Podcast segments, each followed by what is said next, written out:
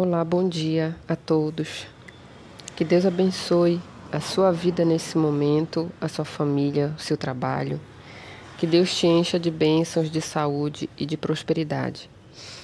Certo? É, pessoal, hoje eu vou falar com vocês sobre o que está escrito em Colossenses, no capítulo 3. Assim, em várias partes da Bíblia, é, Deus ele sempre enfatiza a mudança do homem, né? A mudança, quer dizer, o abandono da velha criatura, que é aquela criatura que estava tá, no mundo, ali no pecado, né? É, praticando coisas que, desagrada, que desagradam a Deus, né? vivendo no pecado, na desobediência.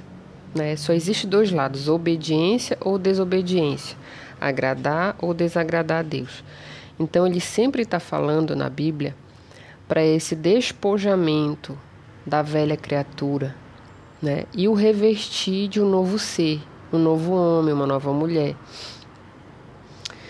E é, é uma coisa assim muito boa. Deus sempre está lembrando a gente disso. Por quê? Nós vivemos num mundo altamente corruptível, o qual a gente tem influência constantemente, 24 horas, para fazer coisa errada.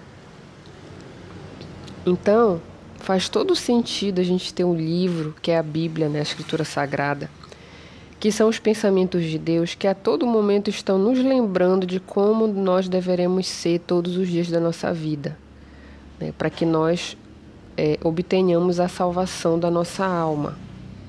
Ele fala em Colossenses sobre mortificai né, os membros, os membros é, que estão aqui na terra, ou seja, mortificar a carne, sabe? Mortificar aquilo que a gente faz que é pecaminoso, né? Por exemplo, adultério, avareza, é, mentiras. Então, tudo isso são obras e frutos da carne. Né? Em outro momento também ele fala sobre os frutos da carne e os frutos do espírito. Então, nós temos que nos revestir de um novo homem que pratica tudo aquilo que Deus pede. Pratica o que é a bondade, a longanimidade, o amor, o temor a Deus, sabe? A justiça, a paz. Então, nós temos que, que estar ali em constante movimento da prática do bem, fazendo aquilo que o Senhor sempre está nos alertando para fazer, perdoando uns, uns aos outros. Então, a gente tem que se despojar do velho homem, ou seja, tem que mortificar toda a prática do pecado. E a gente tem que fazer viver dentro de nós né, um, um novo ser com novas práticas, com práticas boas, práticas que agradam a Deus, que procura viver em harmonia com as leis de Deus. E isso é bem sensato porque tudo aquilo que você deixa de fazer morre, é ou não é? Tudo aquilo que você abandona, você morre. Se você for, por exemplo, observar uma planta, coloque uma plantinha ali dentro de um vasinho né, e esqueça ela. Dependendo do tipo de planta, ela vai ali definhar e depois vai morrer porque você não, não cuidou dela, você não jogou água, você não adubou, você não, não podou, né? Tem algumas plantinhas que você tem que estar tá tirando ali os galinhos mortos. Né? Você tem que estar tá ali observando se não tem nenhum tipo de praga. Se não está recebendo um sol muito intenso, ou se não está recebendo sol. Então, você está cuidando daquela planta. Quer dizer, quando você cuida, você pratica aquele ato ali, então há vida. Quando você deixa de praticar aquilo, aquilo deixa de existir. E isso tanto é para as coisas erradas do mundo, quanto para as coisas de Deus também. Se a gente deixar de praticar as coisas de Deus, então aquela vida que a gente tem espiritual vai morrer.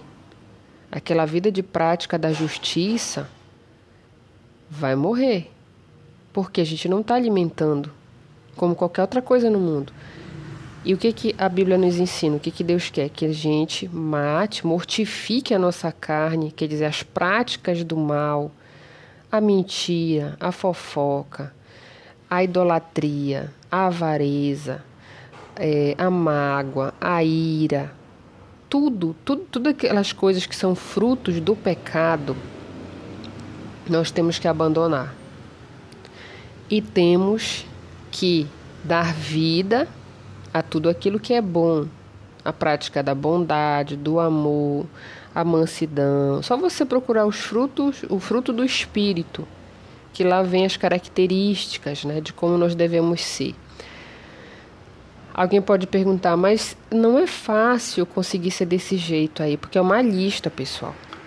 Sabe? Amor, bondade, benignidade, mansidão, domínio próprio, alegria. Então, tem uma, uma, uma lista ali de coisas né, que a pessoa tem que ser para poder ser aquele homem, aquela mulher renovada ali aos olhos de Deus e aos olhos do mundo também, né? Porque toda ação boa ela tem um impacto, né, ao nosso redor. Nós precisamos de Deus para nos ajudar nessa missão de mudança, tá? Uma mudança assim, gente, ela não pode ser algo de momento. Muita gente consegue fazer uma mudança ali de momento, sabe? Por causa que a gente, quando tá ali desejoso de uma mudança ali, sabe? A gente faz até um esforço consegue mudar uma coisa ou outra, mas a gente tem que mudar a nossa natureza mesmo, interior, a nossa natureza íntima, para que ela se torne uma natureza conforme a natureza de Deus, que é espiritual, que é bondosa, com todas aquelas características ali do fruto do espírito. É fácil conseguir? Não, é difícil, mas quem concede essa mudança? Quem produz essa mudança dentro de nós, o Espírito Santo. Por isso que ele tem que ser buscado. É ele que nos ajuda a fazer essas mudanças, coisas que talvez agora você possa pensar assim, que, que é difícil você mudar dentro de você, você consegue. Você consegue. Por mais que você sinta que você não consegue, uma coisa é você sentir. Agora a verdade é outra. Muitas das vezes a gente se engana porque a gente quer confiar no nosso sentimento. A gente quer, ah, mas eu sei que isso aqui é impossível mudar. É você que sente que é impossível mudar, mas não quer dizer que seja verdade. Deus, porque se você pensar, Deus, ele é infinitamente poderoso. Ele é o nosso Deus, ele é o nosso criador, ele pode fazer o que ele quiser. Será que ele é incapaz de produzir uma mudança dentro de nós, sendo que a gente quer essa mudança? Deus só depende de duas coisas, pessoal: de você querer e você acreditar. E você pedir para Ele. Então, se você deseja essa mudança e você crê que você pode mudar, por mais que você sinta no momento que você não pode, mas que você quer, e você clama e pede a Ele essa mudança, e você persevera nessa mudança, gente, o resultado é 100% positivo. Você vai conseguir mudar. Você vai. Porque Deus ele vai ajudando ele a mudar teus hábitos, o teu comportamento, o teu emocional. Ele vai trabalhando nisso dentro de você. Até que em um determinado momento você vai ver, poxa, olha o quanto eu já mudei. Isso aconteceu comigo, pessoal. Coisas assim, sentimentos, emoções, coisas que eu pensei que eu nunca poderia mudar. Eu mudei porque Deus me ajudou. Não estava sozinho. Ninguém está sozinho nessa batalha. Então, não tem ninguém mais desejoso da nossa mudança do que o próprio Deus, o próprio Espírito Santo. Ele só quer que você creia, que você deseje isso e que você faça por onde. É.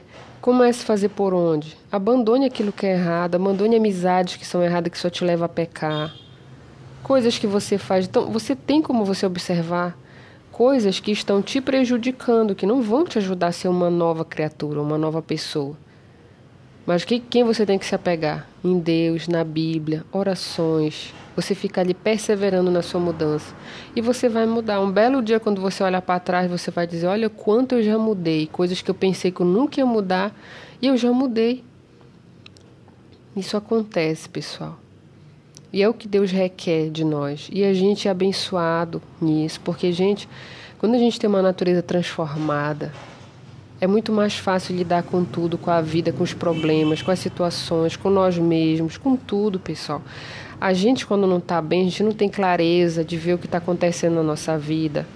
A gente não tem força para mudar. A gente é dependente de sentimento, de emoção, de pessoas. É um verdadeiro inferno. Então, o mais inteligente a se fazer é se associar a Deus e buscar ser esse novo homem, essa nova mulher. Porque assim você vai ter conquistas, você vai ser próspero, você vai ser abençoado, você vai crescer, ainda vai ter a salvação da sua alma. Olha que coisa maravilhosa, né?